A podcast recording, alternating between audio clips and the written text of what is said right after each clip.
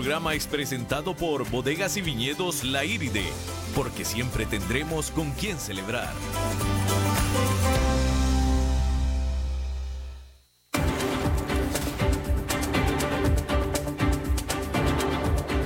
Inicia a las 5 con Alberto Padilla un programa diseñado con el objetivo de llevarte diariamente un tema de actualidad, acompañado siempre de reconocidos editorialistas, de lunes a viernes a las 5 de la tarde por CRC 89.1 Radio, a las 5 con Alberto Padilla.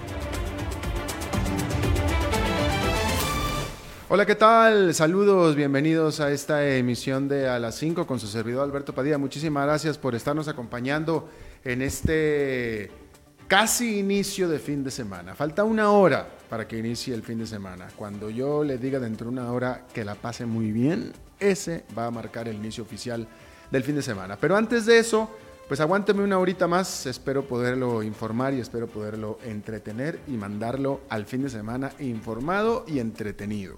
Le recuerdo que las redes sociales del programa a las 5 con Alberto Padilla, tanto en Facebook como en Instagram. Eh, en Facebook estamos eh, transmitiendo a través de Facebook Live. Un saludo a la cámara. David, un saludo a ti también. Y ahí se queda el programa grabado para que nos recomiende para quien no nos puede escuchar acá en la radio en vivo, pues nos puede escuchar en la página de este programa, a las 5 con Alberto Padilla, o también en la página de CRC 89.1, que es esta estación bendita que nos hace el favor de acarrearnos. También eh, para la conveniencia de todos ustedes, estamos disponibles en formato de podcast ah, en las principales plataformas de podcast, Apple Podcast, estamos también en Spotify, etc. Eh, eh, y otras más, y ahí sí estamos disponibles en cualquier parte del mundo, a cualquier hora del día, a través de cualquier aparato móvil. Y Adicionalmente, le eh, reitero, le recuerdo que esta emisión se retransmite a las 10 de la noche este mismo día. Salimos a las 5 de la tarde en vivo, retransmisión a las 10 de la noche el mismo día. Bien, quiero comenzar, eh, bueno, hablando de, de, este asunto. Mire, déjeme le digo una cosa, eh, déjeme le planteo esto, a ver usted qué piensa cuando usted que es eh, empresario o que trabaja en una empresa eh, o que sigue simplemente el quehacer de alguna empresa, cuando una empresa contrata a un nuevo líder, a un nuevo presidente, una nueva presidenta de la empresa, vamos a, vamos a suponer que estamos hablando de una empresa en problemada, una empresa con tremendos problemas que se necesita alguien que la rescate, alguien que la saque de estos problemas. Bueno, pues qué es lo que hace una empresa que, con estas características, pues se trae a un ejecutivo, ya sea que lo suban de puesto o que se traigan a alguien de fuera y lo le encomiendan el trabajo a este ejecutivo de que pues de que, de que reforme, de que haga el trabajo necesario para sacar a la empresa adelante, ¿no? Y lo que uno espera, lo que alguien esperaría, lo que ciertamente un directorio, una mesa del consejo, los accionistas esperarían de esta persona, es de que se ponga a trabajar. Y que se ponga a trabajar en elementos específicos, claros, encaminados al trabajo al que lo trajeron, que es sacar a la empresa adelante, ¿no? Y típicamente en estos casos bueno, pues se hacen acciones concretas, se hacen reformas, medidas, se toman decisiones concretas encaminadas a este propósito de hacer avanzar o de hacer cambiar a la empresa, ¿no? Digo, pareciera que es como que muy lógico, ¿no es cierto? Eh, a nadie que estuviera en esa posición se le ocurriría pues tomar una decisión con respecto a la empresa que no estuviera encaminado concretamente a este fin, que es de mejorar las cosas en la empresa, ¿no? Bueno, pues yo creo que lo mismo debería de ser con un presidente de un país. ¿Está usted de acuerdo? Digo, uno espera, cuando se elige a un presidente, uno espera que este presidente pues se ponga a trabajar para cambiar al país, para bien, ¿no? En, una, en acciones concretas, específicas. Digo, no, no veo por qué En la política no veo por qué en el caso de un presidente de un país sea diferente al presidente de una empresa. Digo, se le debe de sujetar al mismo nivel de exigencia. Para eso te estamos pagando, literalmente, para eso te trajimos, ¿no? Bueno, pues aquí es donde yo digo, yo no entiendo la política, porque evidentemente en la política es totalmente diferente, es otro planeta, ¿no? En ese sentido, vaya, pues si los argentinos eligieron a Alberto Fernández, pues será porque quieren un cambio de rumbo en su economía. ¿No? Y yo esperaría, vaya, yo no soy argentino, yo no voté por Alberto Fernández, pero quiero pensar que quienes votaron por Alberto Fernández, que fue una mayoría, pues eh, fue para, para, para, para que se ponga a trabajar en el país, sobre el país, para que cambie la situación, que tome decisiones que cambien la situación en la que están metidos en este problema, al margen de que no sea su responsabilidad. En este momento es su responsabilidad cambiarlo. Por eso lo votaron, ¿no? Entonces, si es así, ¿qué carambas está haciendo Alberto Fernández en México? O sea, ¿cómo es posible que haya sido su primer viaje internacional oficial como presidente electo a México?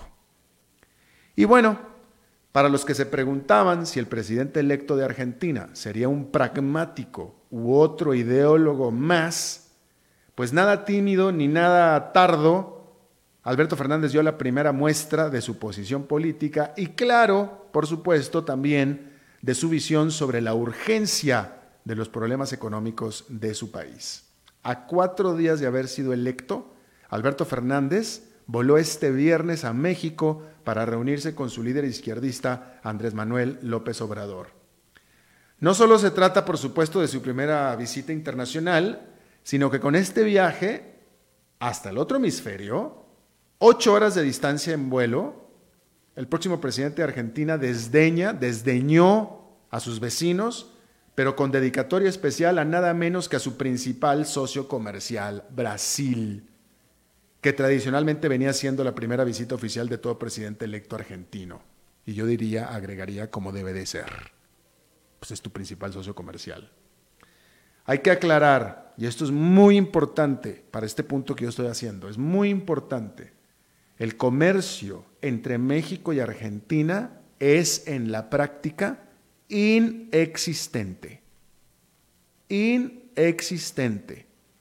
No hay una, no hay una razón práctica de peso en lo más mínimo por la cual justifique Alberto Fernández vaya a México Ciertamente no en su primer viaje, pero tampoco en su segundo, su tercero, su cuarto ni su quinto. Porque México no hay nada que pueda hacer por Argentina, en lo más mínimo. No, no son socios comerciales ni siquiera en sueños. No hay nada de concreto que vaya a hacer o que vaya a tener que hacer Alberto Fernández, pero sin embargo fue. Y eso es lo preocupante. Eso es precisamente lo preocupante. Sin embargo, aunque es asombroso que haya preferido ir a México que a Brasil, pues tampoco es sorpresa. Durante la campaña, Fernández dijo del presidente derechista de Brasil, Jair Bolsonaro, que era un racista, un misógino y violento. En respuesta a esto, Bolsonaro se negó a llamar para felicitar a Fernández por su victoria y en cambio declaró que Argentina eligió mal. Para que vea usted los vecinos. Pero dejando a un lado los dimes y diretes, esta visita a México subraya el renacimiento del populismo izquierdista en América Latina. Por tanto, deberemos esperar que sus adherentes, en este caso Alberto Fernández, pero también los que ya están, ¿no? Andrés Manuel López Obrador y por supuesto Evo Morales y eh, Daniel Ortega, pues se hagan de la vista gorda con el régimen de Nicolás Maduro, literalmente, en Venezuela y en cambio sean vociferantes anti Estados Unidos y estén abiertos a las iniciativas económicas y políticas de China y Rusia en Latinoamérica. Y vuelvo a lo mismo, digo, me, me, parece una señal muy lamentable, muy lamentable que Alberto Fernández, con todo el trabajo que tiene que hacer, con todo el reto que tiene por delante de cambiar a Argentina para bien, tenga como prioridad ir a visitar a Andrés Manuel López Obrador, alguien que en la práctica no tiene absolutamente nada que hacer por él. Nada que hacer por él. De hecho, Andrés Manuel López Obrador no es ningún ejemplo en lo más mínimo, porque digo a mí que me disculpen. Yo les pido, yo le pido a alguien que me esté escuchando, por favor, que me diga qué de bueno ha hecho Andrés Manuel López Obrador en México hasta este momento. Qué de bueno. Y cuando digo qué de bueno, me refiero qué de diferente a cualquier otro presidente. O sea, ¿por qué? Porque, ¿Qué ha hecho de bueno Andrés Manuel López Obrador? No ha hecho absolutamente nada. Digo, esa es la verdad. No ha hecho nada. Bueno, ha establecido algunos programas sociales donde le regala dinero a los viejitos y a los eh, que no tienen empleo, pero pues eso no, eso no transforma un país, ¿va? Tanto no lo transforma que México está a punto de declarar una recesión técnica económica. Cuando se supone que Andrés Manuel López Obrador iba a hacer crecer el país mucho más, ¿no? Pero bueno, eh, me da lástima por los argentinos. Realmente me da lástima por los argentinos que hayan elegido a alguien que dentro de, que su primera gran acción en dentro de los cuatro días después de que fue electo haya sido ir a visitar a un presidente, a un país que no tiene absolutamente nada que ver con Argentina, en lo más mínimo. Si hubiera ido a Estados Unidos, yo lo hubiera visto con grandes ojos, no porque Estados Unidos no por nada, sino porque Estados Unidos sí es socio comercial de, Argentina. O sea, en la práctica, objetivamente, un viaje a Estados Unidos hubiera sido mucho más provechoso. Es más, que hubiera ido ya sea a Washington o a Nueva York para hablar con inversionistas, para hablar con los políticos de Washington. Eso hubiera sido algo de mucha importancia. Pero a México, con Andrés Manuel López Obrador, ¿de qué manera esto beneficia a los argentinos? Ahí son 16 horas de vuelo, 8 de ida, 8 de regreso, totalmente desperdiciadas, cuando lo último que tienen los argentinos es tiempo que desperdiciar. Pero bueno, ahí está. Cambiando de tema completamente, hay que hablar acerca de la varicela, que no es simplemente un salpullido, ¿eh? Dos nuevos reportes publicados muestran por primera vez la manera en la que la varicela hace a la gente susceptible a otras infecciones y cómo el virus es mucho más dañino de lo que se pensaba. Se sabe desde hace mucho tiempo que la varicela debilita el sistema inmunológico. El número de glóbulos blancos, que es, valga la analogía, la infantería con la que el cuerpo lucha contra las infecciones, se desploma luego de adquirir varicela. Aunque el nivel de los glóbulos se recupera a sus niveles normales luego de tan solo unas semanas, algunos afectados se quedan debilitados hasta por cinco años. Estos nuevos estudios encontraron en niños daneses sin vacunar que cayeron víctimas de varicela durante un brote en el 2013, que perdieron algunos de sus anticuerpos que ya habían adquirido. Los estudios también descubrieron que la varicela reinicia el sistema inmunológico a su estado en el que se encontraba cuando éramos bebitos y cuya producción depende, mejor dicho, y cuya producción de anticuerpos es muy limitada. Por tanto, el no vacunar a los niños los hace vulnerables a infecciones mucho más letales. Punto. Y estas no son buenas noticias en esta época en la que está aumentando los brotes de varicela en el mundo. En otra información, en China, tres redes de telefonía móvil propiedad del Estado lanzaron oficialmente ya servicios de quinta generación, mejor conocidos como 5G, 5G. Pero China no es el primer país en desplegar tan anticipada tecnología. Corea del Sur la tiene desde abril de este año. Sin embargo, su gran tamaño pues significa que rápidamente acumulará un gran número de usuarios.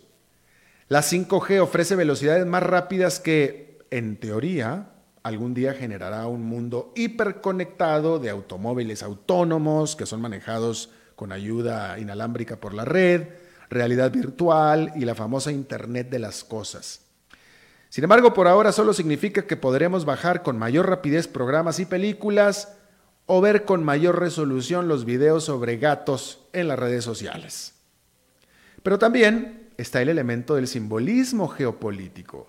Estados Unidos ve con preocupación las capacidades computacionales y de telecomunicaciones de China, las cuales considera una amenaza a su seguridad nacional. Es por eso que China, la China Huawei, la mayor productora de equipos de redes celulares del mundo, ha sido castigada con sanciones por parte del gobierno norteamericano. Aún así, Huawei afirma que tiene más de 60 contratos firmados para instalar infraestructura 5G alrededor del mundo. Este viernes, Christine Lagarde estrena su oficina o estrenó su oficina como la nueva jefa del Banco Central Europeo, justo en el momento en el que el principal motor de la Unión Europea, Alemania, está comenzando a encogerse. Pero ese no será el único asunto urgente sobre su escritorio, el escritorio de Lagarde. El Consejo Rector del Banco Central está dividido en cuanto a su última ronda de estímulo, que incluyó recortar las tasas de interés en medio punto porcentual, y más específicamente dejándolas en 0,5% y reiniciar su programa de recompra de bonos hasta que la inflación se acerque a su objetivo de justo por debajo de 2%. También tendrá que entrenar, mejor dicho, válgame Dios, yo, las escribo y luego no las puedo leer, también tendrá que enfrentar a aquellos dentro de los 19 miembros que están renuentes a aumentar el gasto público para estimular su economía, o sea, la economía del bloque. Lagarde ya hizo un llamado a Alemania y a Holanda para que muestren su solidaridad con el continente utilizando sus superávits presupuestales para invertir en infraestructura, innovación y educación. Por todo lo anterior, la exdirector gerente del FMI tendrá que hacer uso de sus conocidas habilidades políticas y de comunicación para convencer a los gobiernos de Europa a que estiren todos, todos juntos. La Casa de Representantes de Estados Unidos, dominada por los demócratas, hizo un voto clave para seguir adelante con los procedimientos, con los eh, eh, requisitos para hacer un juicio, un juicio político formal al presidente Donald Trump. Esta investigación entre esta investigación sobre los tratos del presidente con Ucrania ahora se van a pasar a una fase de dominio público, ya no van a ser a puertas cerradas. Los testimonios ahora serán transmitidos para que los escuche todo el público de Estados Unidos y serán también publicados por escrito. Los republicanos, de cual el, es partidario el presidente Donald Trump, ya se habían quejado acerca de la privacidad con la que los demócratas estaban manejándose, bueno, pues ya no más. Hay que decir, por cierto, que Donald Trump va a dejar de ser neoyorquino. Nueva York era la casa de Donald Trump. Para muchos, Donald Trump es Nueva York. Sus icónicos edificios, el de la Quinta de la Avenida, donde él tiene su oficina, donde vive, bueno, pues ya va a dejar de ser residente de Nueva York y formalmente pues, se va a ser residente de la Florida. Y es que Donald Trump se quejó y se ha quejado públicamente de que los políticos de Nueva York lo han maltratado. Él dice que lo han maltratado. Bueno, Donald Trump dice que todo el mundo lo maltrata, ¿no? Pero dice que los, políticos de Nueva York lo han maltratado y que, pues bueno, eh, entre otras cosas, son los que principalmente están presionando para que Donald Trump enseñe, muestre o lo obliguen a mostrar sus declaraciones de impuestos. Y ya con eso entonces, Donald Trump, que está lleno de simbolismos, dijo y anunció que cambia su residencia hacia la Florida, donde él tiene la casa esta Mar Lago, ¿no? Eso ya lo sabíamos también.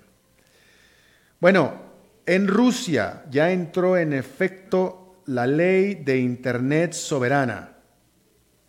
Con esta ley, el gobierno se adjudica poderes bastante extensos para restringir el tráfico de la red de la Internet en Rusia.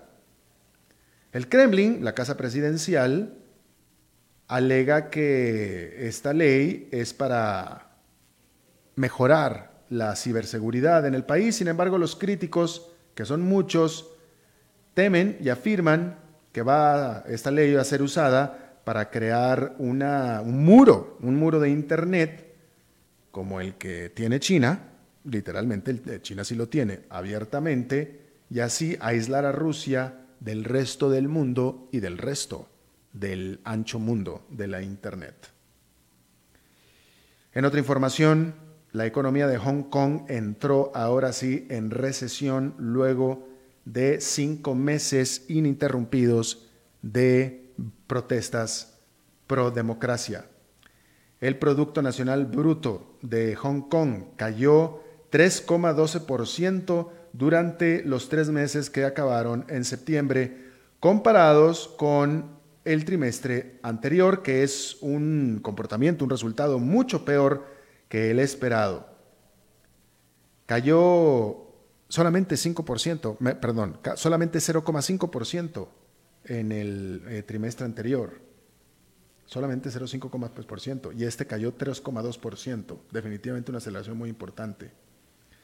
Por otra parte, hay que decir que la economía de la eurozona creció por un marginal 0,2% durante el trimestre que acabó en septiembre, que es un poquito por encima de lo que se estaba esperando. Pero aún así, el crecimiento de Europa es literalmente marginal. Eh, bueno, fíjese esta nota que me parece bastante interesante. La agencia que es responsable de mantener las tierras, vastas extensiones de tierra que posee el gobierno federal de Estados Unidos, suspendió su división y su programa de drones por preocupaciones de que China esté usándolos para espiarlos. Son 810 drones los que tenía esta agencia, literalmente, eh, el Departamento del Interior eh, y los usaba pues para, pues para asuntos de mapeo, por ejemplo, ¿no? para, hacer mapas y para vigilar eh, en contra de incendios forestales. Digo, eran usos bastante, bastante interesantes y bastante buenos, bastante importantes para administrar la tierra en general. Pero pues resulta que estos drones, como cualquier otra cosa en el mundo, contienen partes hechas en China. Y ahí es donde está el problema. Sobre todo en esta administración de Trump, donde gran parte de los miembros de la administración han estado quejándose de que las tecnologías chinas tienen el riesgo de que están acaparando información para mandarlas de regreso a China, ¿no? Eh, hay que decir que hasta hace poco el departamento, esta agencia, estaba, defendía el uso de estos drones, porque bueno, pues bueno, aparentemente el uso era bastante bueno, bastante importante, para las razones que le estoy yo dando, ¿no? El uso de drones, sobre todo que los drones han sido tan, pues ya eh, eh, permanentes eh, en su uso en toda serie de aplicaciones, pero pues definitivamente de repente cambiaron de opinión y ya pararon 810 drones, una gran, gran inversión por temores a que estén siendo usados, evidentemente vía inalámbrica, por los chinos para espiar sobre este departamento tan importante como el de la Administración de las Tierras del Gobierno Federal de los Estados Unidos. Bueno, vamos a hacer nuestra primera pausa y regresamos con nuestra primera entrevista.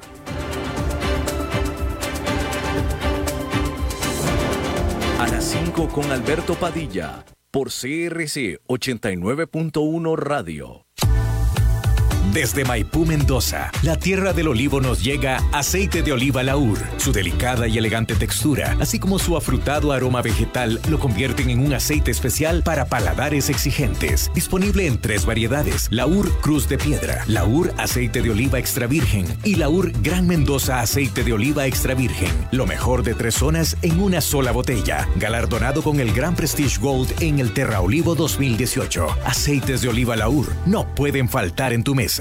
De venta en todas las tiendas, don Fernando. Somos Plus TV, lo nuevo en televisión inalámbrica con nuevos canales y la mejor señal que no se afecta con la lluvia. Somos Plus porque somos más. ¿Qué esperas para suscribirte y aprovechar nuestras ofertas especiales? Plus TV, el plus que te mereces. Suscríbete 47002222.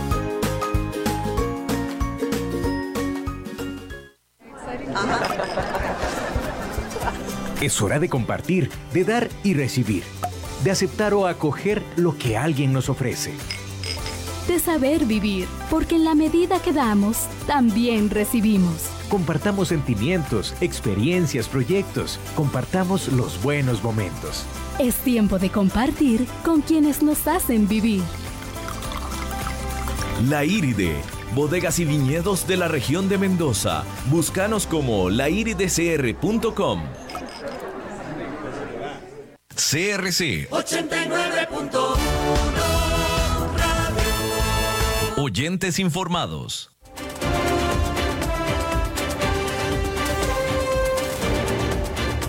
Seguimos escuchando a las 5 con Alberto Padilla. Bien, muchísimas gracias por continuar con nosotros. ¿Usted sabe lo que es una norma técnica? Bueno, yo tampoco, ¿eh? No se sienta mal. Yo tampoco sé lo que es una norma técnica, pero aquí lo vamos a descubrir. Por, por, lo pronto, para comenzar diciéndole que una norma técnica es un documento que establece requisitos, especificaciones, directrices o características que pueden utilizarse para asegurar en forma consistente que un producto, proceso o servicio es adecuado a su uso o propósito. Aquí en Costa Rica la entidad que emite y certifica las normas técnicas es la INTECO, que es el Instituto de Normas Técnicas. Qué sencillo, ¿no? Pues, o sea, ¿qué es lo que hace el Instituto de Normas Técnicas? Pues normas técnicas. Hay que decir que el INTECO es una asociación privada sin fines de lucro, reconocida por decreto como el ente nacional de normalización. Y está con nosotros, pues, la jefa del INTECO, la directora de normalización de INTECO, que es Alexandra Rodríguez. Muchísimas gracias, Alexandra, ¿cómo está? Muy bien, gracias. Y la verdad que muy agradecida y muy honrada de estar hoy el día por acá con usted y toda su radio escucha. No, no, no, muchísimas gracias a, usted por, por la visita.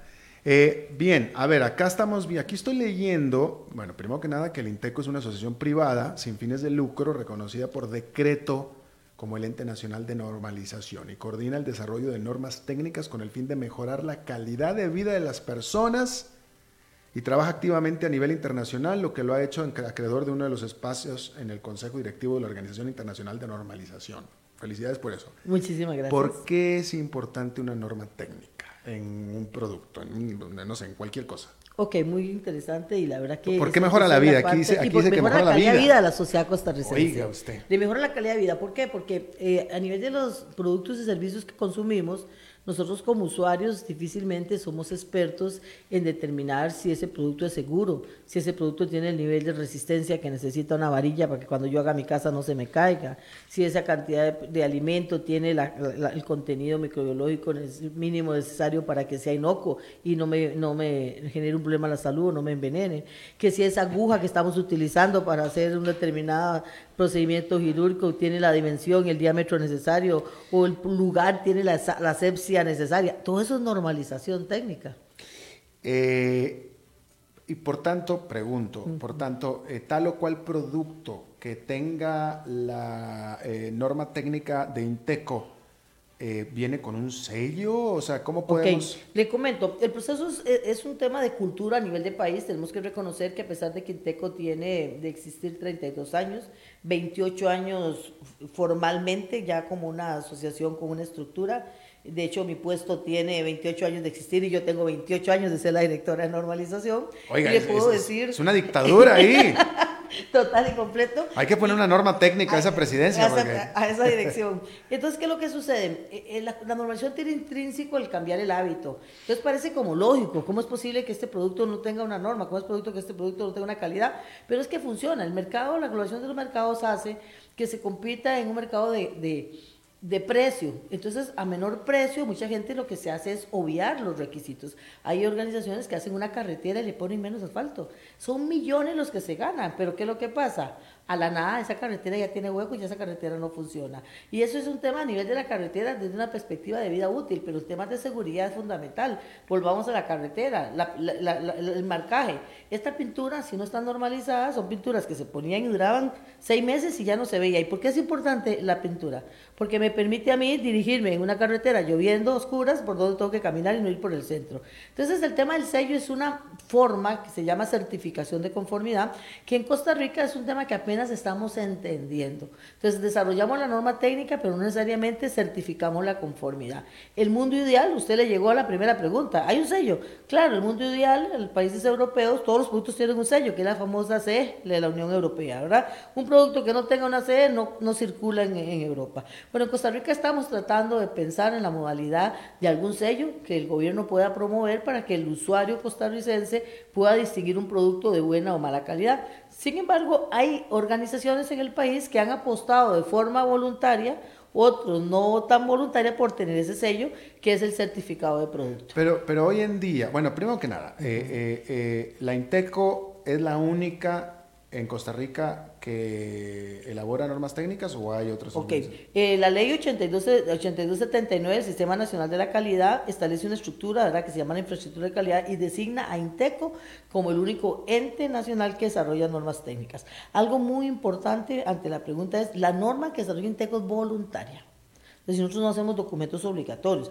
Al que le compete establecer la obligatoriedad del cumplimiento de un contenido X de una norma es el gobierno, a través de documentos que se llaman reglamentos técnicos. Solo que la buena práctica internacional establece que un buen reglamento es aquel que referencia a normas técnicas nacionales. Entonces, en Costa Rica, por ejemplo, tenemos el reglamento de eh, accesorios eléctricos y se dice que los tomas de corrientes, para que sean los que el país obliga a que se tengan, tienen que cumplir con la norma INTECO. Entonces, hay otras figuras a nivel del país que puedan desarrollar documentos similares a las normas técnicas, pero por ley, los únicos que hacemos normas técnicas somos en INTECO. Ok, pero si yo voy a una tienda a comprar eh, eh, el, el, el, el, switch eléctrico, este, etcétera. El toma corriente. El, toma corriente. Eh, y veo varias, varias, varios productos diferentes en la tienda. ¿Cuál sé cuál está, que tiene normatividad de Inteco y cuál no? Bueno, ve qué interesante. Justamente hasta hace un tiempito, y hasta hoy todavía creo que el reglamento no entraba en vigencia, era puro olfato. Entonces usted compra, ¿cuál será bueno? Este está hecho en tal lado y entonces me cuesta 100 colones y este me cuesta 1000 y va en función del bolsillo, ¿cierto? Entonces, si usted tiene un determinado nivel de cultura, poder adquisitivo, usted dice, no, es que este de 100 no debe ser nada bueno, es un producto eléctrico. Usted se, se, cuestiona y va y compra uno o una marca reconocida. Pero la seguridad no puede quedar a manos del valor adquisitivo de mm. uno. Entonces, ahí es donde el Estado interviene. Entonces, por ejemplo, eh, hace el, el mes pasado, tengo entendido, el gobierno, el Ministerio de Economía, emite un reglamento técnico para que a partir del momento que entre en vigencia, ahora sí, cualquiera que usted se encuentre en el mercado, a partir de ese momento que el reglamento entre vigente, cumple con una norma INTECO. Ahora sí, mm. porque ya va a ser obligatorio. Y entonces ya nadie en el mercado debería tener un toma corriente que no cumpla. Eso es lo que se llama la reglamentación técnica, que sí es vinculante tanto para los productores nacionales como la importación. Entonces lo que estamos tratando nosotros en conjunto, los sectores productivos con el Estado, es trabajar el marco normativo voluntario para tener primero las reglas claras y se hacen por consenso, porque las normas no las hace INTECO. Yo creo que esto es bien importante que la, audiencia entienda. Las normas las hacen los comités de normalización. Es decir, en una mesa como esta que estamos usted y yo, se sientan los que producen, los que importan, los que regulan, los que venden, las universidades, los consultores, los investigadores, entre todos se llama eso un Comité Nacional de Normas y nos ponemos de acuerdo cuáles son esas condiciones mínimas que debe tener este toma corriente para decir que es seguro. ¿Ves? Entonces, Sinteco lo que hace es coordinar que ese proceso no sea corrupto, que ese proceso, no se venda por debajo y la gente diga, saquemos a fulano del mercado, pongamos esta especificación, mm. sino que se cumplan las reglas internacionales. Esa es la tarea de Inteco realmente. Ok, entonces yo me compro este eh, toma, corriente. y que en teoría ya está normalizado, normalizado y certificado. Y certificado por la Inteco. O, por otro organismo de otra parte del mundo, porque se reconoce. Es decir, yo puedo traerme mis productos para... No, no, pero en este caso el INTECO. Eh, si, si fuera nacional y se quiere certificar acá, porque la norma es nacional coordinada por INTECO, es una norma nacional, no es mía. Ya es de la sociedad costarricense en el momento que yo la hago y alguien de Estados Unidos puede cumplir con la norma INTECO. o, tener una similar y cumplir con la de ellos.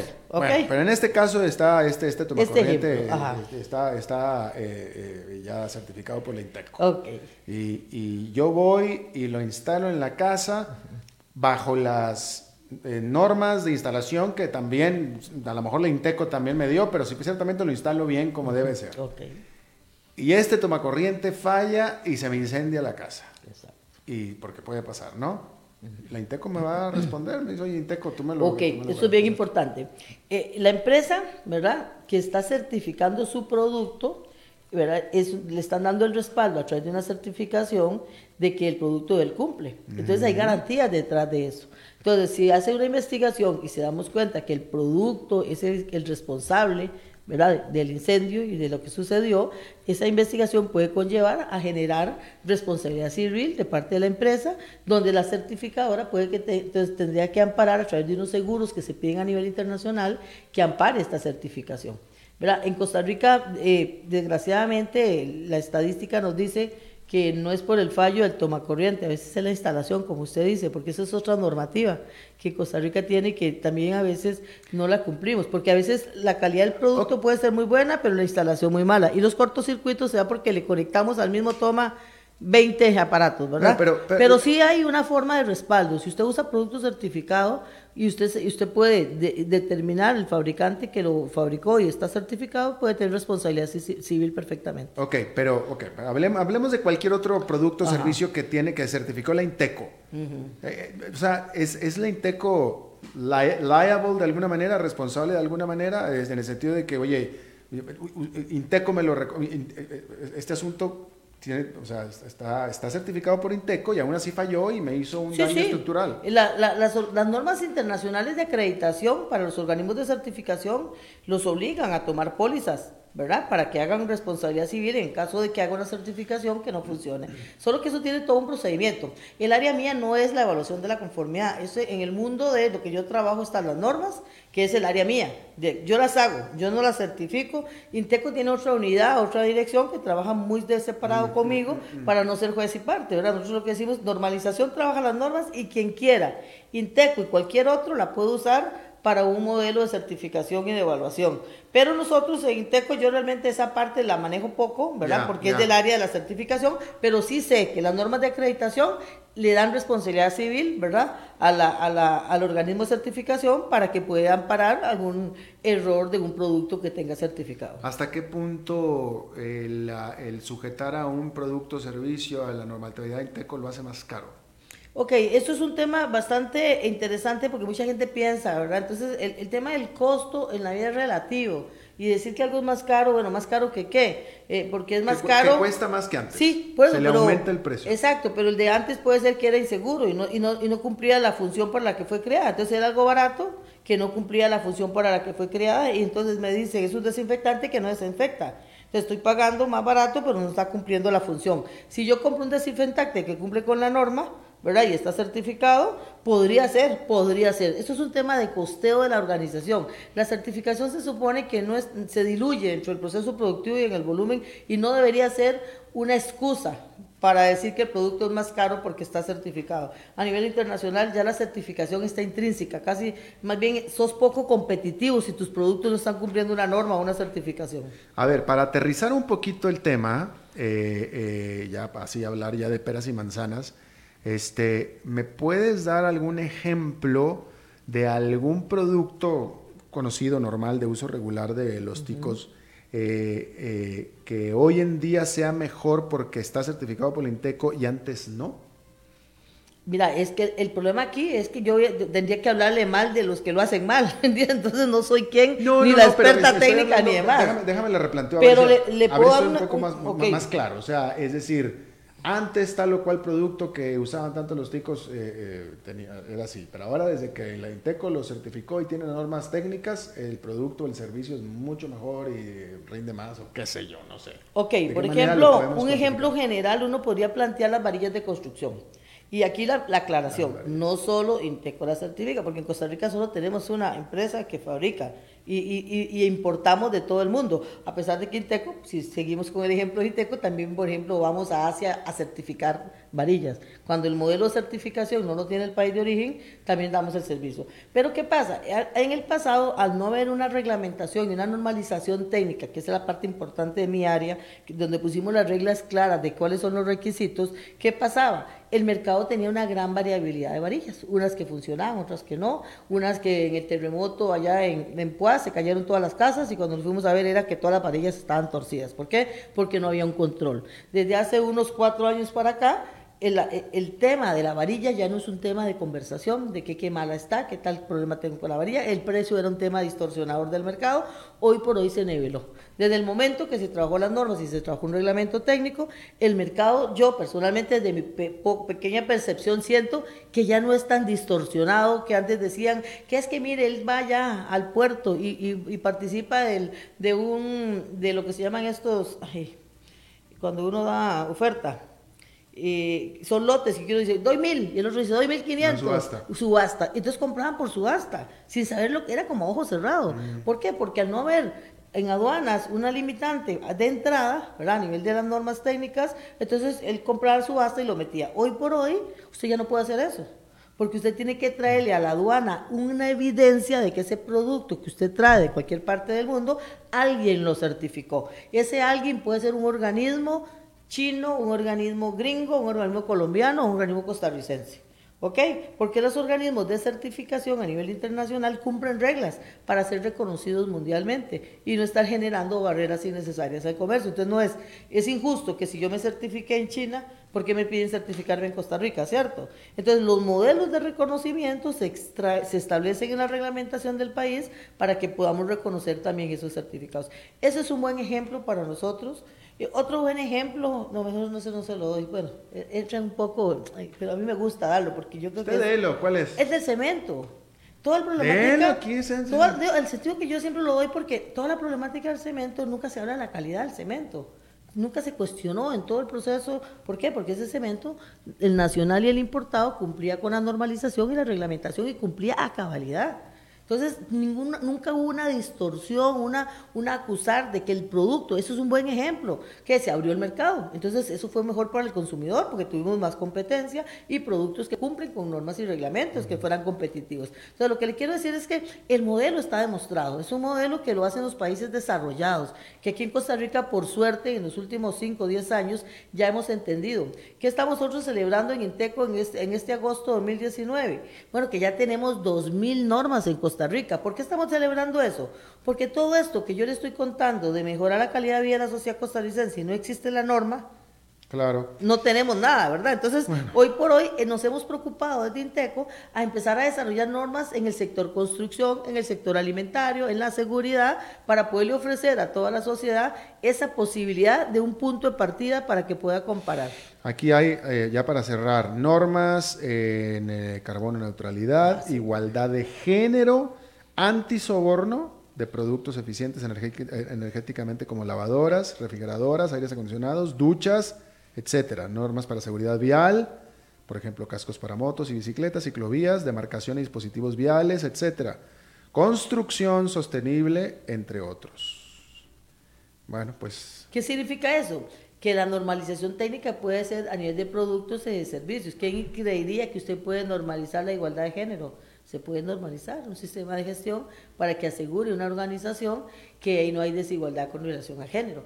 Eso es normalizable. En Teco lo hemos trabajado y hemos trabajado tanto el tema de servicio como el tema de producto. ¿Y usted, ¿y usted es la que hace la normación de todo eso? No, no, yo coordino los procesos. Ah. Acuérdense que las normas las hacen los ah. comités de expertos ah, y, yo soy vigilante de que las buenas prácticas internacionales se cumplan. En México diríamos que usted es ajonjolí de todos los moles.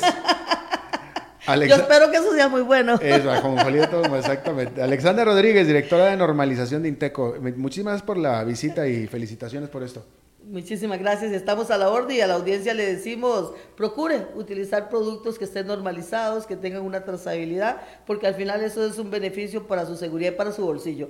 A veces creemos que lo más barato es mejor, pero está claro que se puede invertir un poquito si fuera el caso y tener mejor calidad y lo más importante, más seguridad de lo que estamos adquiriendo. Lo barato le puede salir caro. Lo barato. Gracias, doña Alexandra, se lo agradezco. Para servirle estamos a la orden. Vamos a hacer una pausa y rezamos con Humberto Saldívar.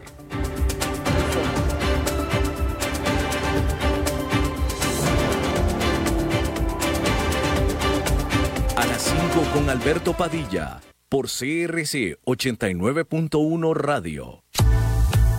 Desde Maipú, Mendoza, la tierra del olivo nos llega aceite de oliva Laur. Su delicada y elegante textura, así como su afrutado aroma vegetal, lo convierten en un aceite especial para paladares exigentes. Disponible en tres variedades: Laur Cruz de Piedra, Laur Aceite de Oliva Extra Virgen y Laur Gran Mendoza Aceite de Oliva Extra Virgen. Lo mejor de tres zonas en una sola botella. Galardonado con el Gran Prestige Gold en el Terra Olivo 2018. Aceites de oliva Laur no pueden faltar en tu mesa.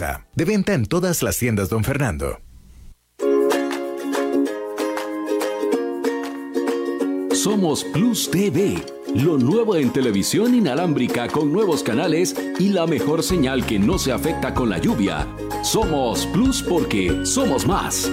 ¿Qué esperas para suscribirte y aprovechar nuestras ofertas especiales? Plus TV, el plus que te mereces. Suscríbete 47002222.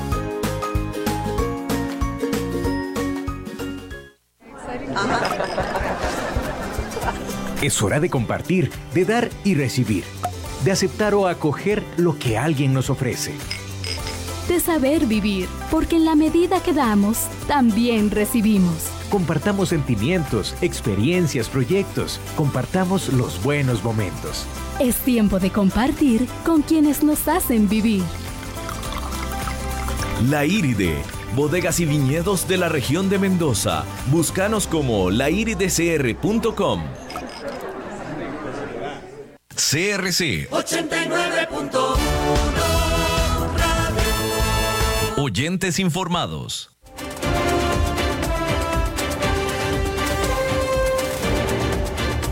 Seguimos escuchando a las 5 con Alberto Padilla. Bueno, gracias por continuar con nosotros. Es viernes de Humberto Saldívar y aquí está Humberto. ¿Cómo estás, Humberto? ¿Qué tal, Alberto? Bien, ¿y tú? Bien, hombre. Dale, ¿qué hay?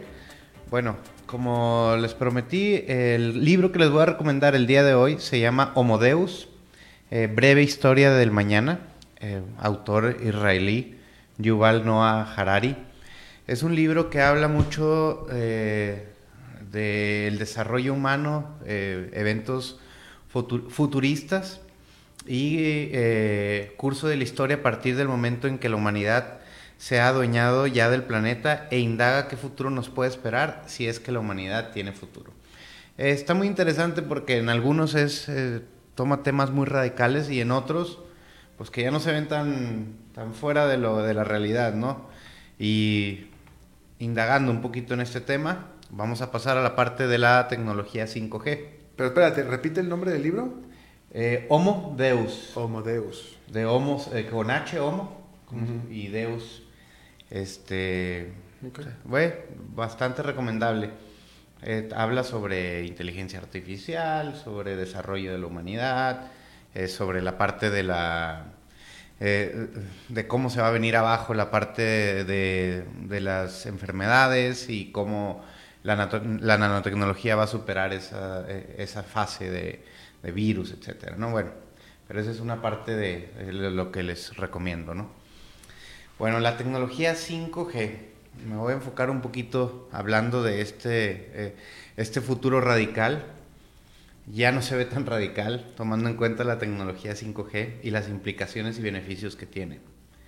Eh, teniendo yo una conferencia, recibí la explicación de en qué consiste y creo que tú también lo has, has tenido varias, varias sesiones de este, de este tema. Pero me pregunté, bueno, en América Latina, la estamos preparados para este cambio tan agresivo. ¿Hasta qué punto vamos a obtener provecho de esta tecnología? Para mí, la adaptación al conocimiento y desarrollo será la diferencia de crecer o fracasar como país y como empresa. La información que más me llamó la atención es la consistencia de esta nueva tecnología, la cual en un futuro el Internet será tan rápido que tu computadora podrá estar en la nube sin tener un dispositivo más que para procesar todos los datos y solo necesitarás un buen sistema que procese datos. Imagínate que tendrás hasta mil veces la velocidad que ahorita estás teniendo. Ahora hablemos de América Latina. Estamos viendo el crecimiento en el conocimiento, es, que es evidente, pero eh, digamos que el conocimiento es el oro actual eh, en, en, la humanidad, ¿no? Ya dejemos de pensar en materias primas, petróleo, cosecha No es que no sean importantes, pero el país que se adapte más rápido a este desarrollo en tecnología será el líder de América Latina. Y no hablo del mundo, ya que desgraciadamente, y como tú lo has comentado, seguimos dependiendo de Estados Unidos y de las tecnologías chinas. Pero ya tenemos que evolucionar a ese punto, ¿no? Algunos líderes y empresarios que todavía creen que el crecimiento no está directamente relacionado a la tecnología y por obvias razones más relacionado con el capital humano, ya que uno depende del otro. Es decir, eh, ¿por qué digo algunos líderes y me, me salté una fase? Es, es preocupante más bien que algunos líderes todavía crean que el crecimiento está en la materia prima y no en la tecnología. Y en la tecnología combinada con el recurso humano. Si bien cuando inicié eh, en el programa contigo, recuerdas que yo comenté que la crisis laboral en el 2030 va a ser bastante fuerte por la falta de personal calificado. Yo creo que el mix entre el personal calificado y la tecnología va a ser la guerra del futuro para el desarrollo de, los países. Es decir, eh, Estados Unidos, ya lo vimos, como de alguna manera entró en, guerra con China por la tecnología 5G. Eh, se dice, pues, se, dice, pues, no en guerra directamente, pero sí en, intereses eh, muy potentes, en la cual pues les estaba exigiendo que esa tecnología fuera compartida y finalmente China de alguna manera accedió, ¿verdad?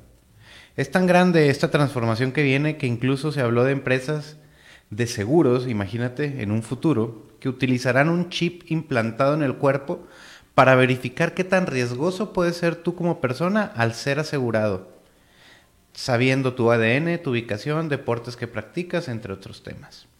Esto lo combinas eh, con las empresas, inclusive podrás verificar la capacidad o el potencial que tiene una persona dentro de las empresas en un futuro. Por eso digo que es una combinación. Aunque se escuche un poquito futurista, eh, ya se está pensando en este tipo de tecnología. ¿Por qué? Porque la tecnología 5G, al tener una iteración inmediata y cubrir todos los países, ahorita China, como tú lo comentaste, eh, ya lo está implementando, pero es el primero. A lo mejor acá en América Latina lo vamos a ver en unos 3, 4 años.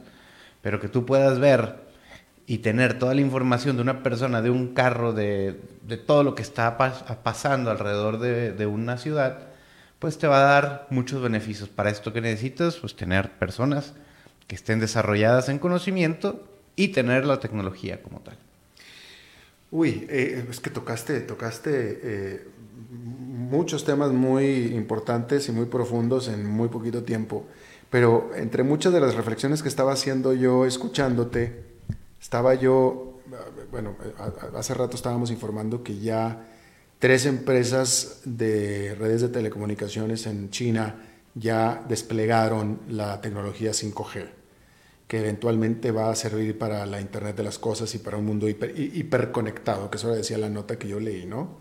Y ahorita que estabas tú hablando al respecto, estaba yo reflexionando en que, que cuando estabas tú haciendo referencia a, la, a, la, a, a, nuestras economías en América Latina, que todavía estamos muy basadas en las materias primas y etcétera, estaba reflexionando que suponía, o sea, el uso y el aprovechamiento que se le puede dar o que se le va a dar en China a la tecnología 5G con todo el conocimiento que tienen en este momento los chinos o en Corea donde ya existe, va a ser diferente y va a tener mucho más potencialidad que cuando nosotros tengamos la 5G establecida aquí en América Latina.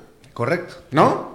pero por supuesto, y eso es lo que comenté yo ahorita, porque hasta dónde vamos a ser capaces de aprovechar esta tecnología uno, tenemos el, capital humano, dos, tenemos ya desarrollado la pre-tecnología para poder tener esa tecnología, porque eso incluye todo un sistema de redes complejo que nos explicaron en aquel momento, donde en cada 100 metros tiene que haber una, como, no es una antena, pero es, un eh, repetidor y luego combinado en códigos. Yo no sé hasta qué punto, es más, a lo mejor dije cuatro años en América Latina.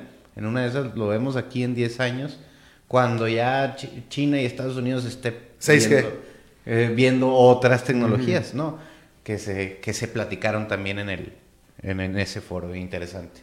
Definitivamente, o sea, nosotros, el país que primero desarrolle y empiece a entender que la necesidad, el oro del futuro, más bien del presente y del futuro, va a ser el capital humano y el desarrollo, obviamente, de tecnologías, y cambie su chip a ese punto, va a ser el país líder de América Latina y en algún momento, inclusive podría decirse mundial, pero por ahorita no lo vemos, ¿verdad? ¿En América Latina no? No, en América Latina no. Estamos totalmente de acuerdo, totalmente de acuerdo. Eh, Humberto, mira, voltea ya Ángelo, mira. Ya, Ángelo es, el, es tu verdugo. No, bueno. Yo, por mí, yo por mí me quedo platicando más contigo, pero Ángelo es tremendo, Lele. No, no. Gracias, Ángelo. Porque así como que ya no tengo más que leer, no, no te creas. bueno, muchísimas gracias, Humberto. Entonces, gracias a ti, Alberto. Bueno, pues antes de despedirnos, déjeme informarle que está empezando Oficialmente el fin de semana, hoy hizo un día espectacular, déjeme le digo. Entonces, déjeme ver así rápidamente, este, no es que tengamos una sección de estado del tiempo, ni mucho menos, pero esperemos que el fin de semana esté así de bueno como estuvo este viernes, que estuvo espectacular. Y según el estado del tiempo, no va a estar igual. va a estar lloviendo mañana y pasado, dice ese, pero no importa, de todos modos usted disfrute el fin de semana, que la pase muy bien, de todos modos disfrute la familia, eh, descanse, relájese, no, no, no se tensione, para eso está el lunes y hasta entonces. Y bueno, nos escuchamos precisamente el lunes a las 5 de la tarde, que la pase muy bien. Este programa fue presentado por Bodegas y Viñedos La Iride, porque siempre tendremos con quién celebrar.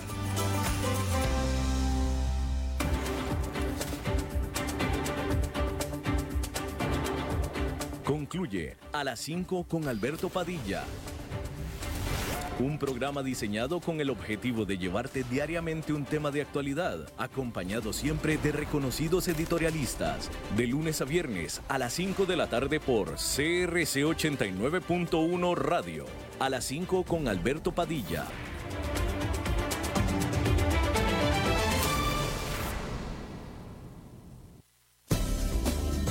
Somos UTN. Programa radiofónico oficial de la Universidad Técnica Nacional. El programa tiene varias secciones donde se da a conocer a la comunidad universitaria y nacional los principales acontecimientos, logros y proyectos de todas las sedes universitarias en el país. Y recuerden que juntos somos UTN. Los sábados de 1 a 2 de la tarde, aquí en CRC 89.1 Radio. Somos UTN. Estas elecciones impactan todo lo que usted tiene cerca. Las aceras del barrio que usted tiene cerca, los encuentros culturales que usted tiene cerca, las comodidades en la feria que usted tiene cerca. Por eso, estas elecciones se viven de cerca. Cerca participando con sus vecinos, cerca conociendo a los candidatos y sus programas, cerca comprometiéndose con su comunidad y sus necesidades, cerca eligiendo a su gobierno local. Mi voto, mi cantón. Elecciones Municipales 2020. Un mensaje del Tribunal Supremo de Elecciones.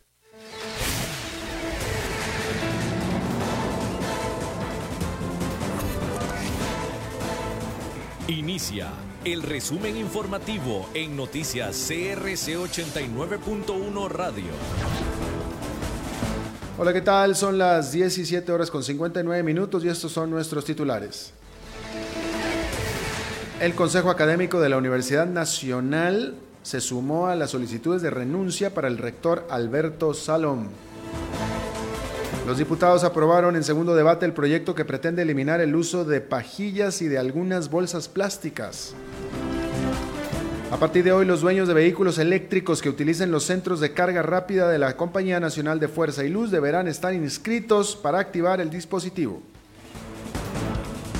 El Cantón de Mora contará con su propia estación de bomberos.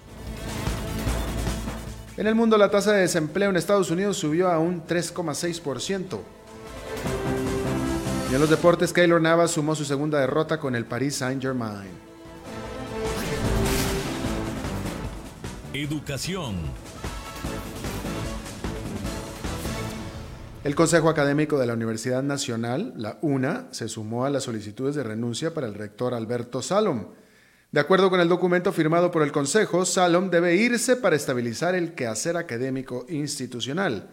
El Consejo Académico está conformado por los decanos de todas las sedes y la rectoría adjunta de la UNA. De la UNA. Este órgano se suma a esta solicitud junto con la Federación de Estudiantes de la UNA y el Sindicato de Trabajadores del Centro Universitario.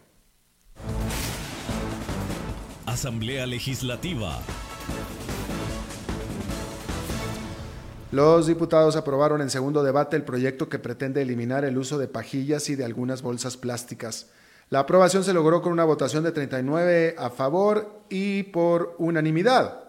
La iniciativa fue polémica porque se debilitó en el segundo día de emociones en la Comisión de Ambiente.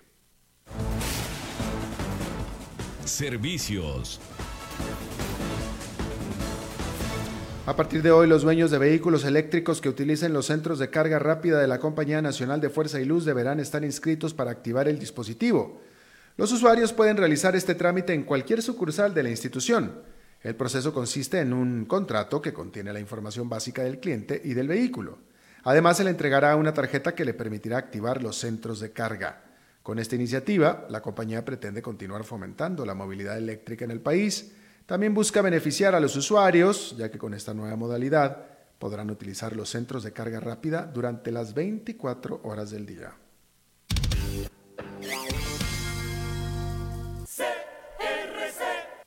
El Cantón de Mora contará con su propia estación de bomberos. La nueva estructura se ubicará sobre la calle de las Carreras y el lote contará con 4.000 metros cuadrados.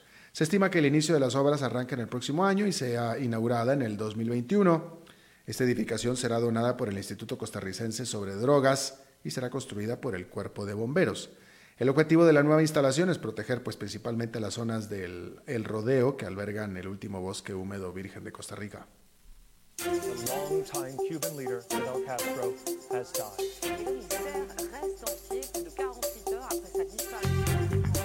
Internacionales.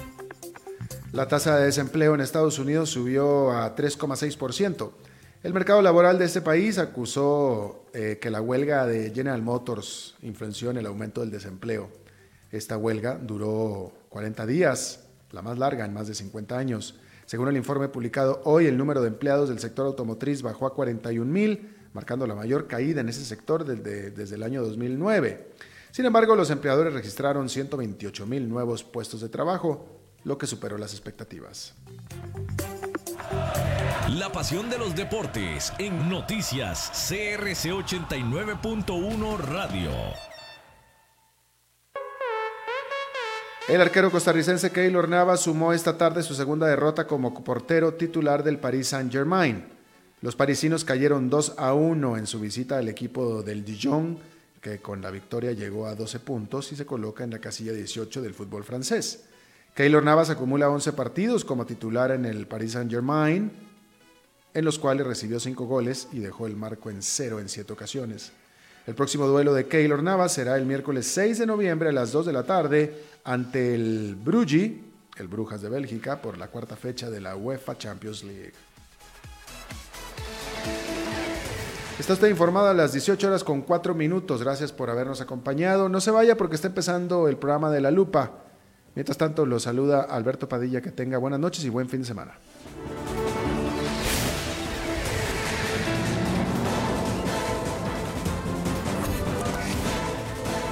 Este fue el resumen informativo de Noticias CRC 89.1 Radio.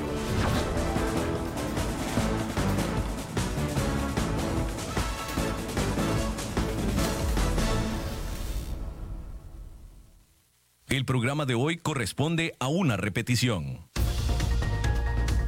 Inicia La Lupa, el programa que muestra los hechos en su tamaño real, con los periodistas Carlos Villalobos y Gilda González. Escúchalos de lunes a viernes de 11 de la mañana a 12 mediodía por CRC 89.1 Radio. Buenos días, buenos días. ¿Qué tal? ¿Cómo están? Terminando semana con La Lupa a partir de este momento las 11 y 1 de la mañana de hoy, viernes ¿Y la fecha, Hilda? Primero de noviembre. Imagínense ustedes, primero de noviembre. Penúltimo mes del año. Ya estamos en Navidad. Qué increíble ah, cómo pasa el año, pero bueno, muy agradecidos porque siempre tenemos a los luperos ahí conectados a esta hora del día. Se acabó el, mes de celebración del aniversario, el segundo aniversario de la lupa. Sí. Empezamos el camino al tercer aniversario. Dios mediante nos dé las fuerzas, la inspiración y el apoyo para poder seguir adelante con este proyecto que ya es una realidad, la lupa a su servicio. Y hoy tenemos tertulia de viernes, gracias a quienes nos acompañan en la edición de estreno, también a las 6 de la tarde en nuestra repetición y a través de nuestras redes sociales en La Lupa CR y en televisión, Hilda. Sí, estamos en televisión también. Ayer hablábamos de un tema que ha estado ahí sobre la mesa en los últimos días eh, y es la, participación de la exsecretaria del Partido Acción Ciudadana, hoy garante de la ética del gobierno de don Carlos Alvarado, doña Margarita Bolaños, que también recientemente eh, fungió como presidente del Partido Acción Ciudadana. Bueno, hablábamos de la participación de ella ante la Comisión de los Diputados que eh, siguen investigando el tema de la estafa del Partido Acción Ciudadana y ella se negó a contestar todas las preguntas, eso lo sabemos por, porque se los hemos eh, contado a través de las noticias. Ella se niega a responderle a los diputados todas las preguntas que le tenían preparadas a doña Margarita Bolaños. Ella hace una intervención primero donde a mí me causa mucha curiosidad, Carlos, porque ella, digamos que habla, critica, le da duro a los partidos eh, políticos, pero cuando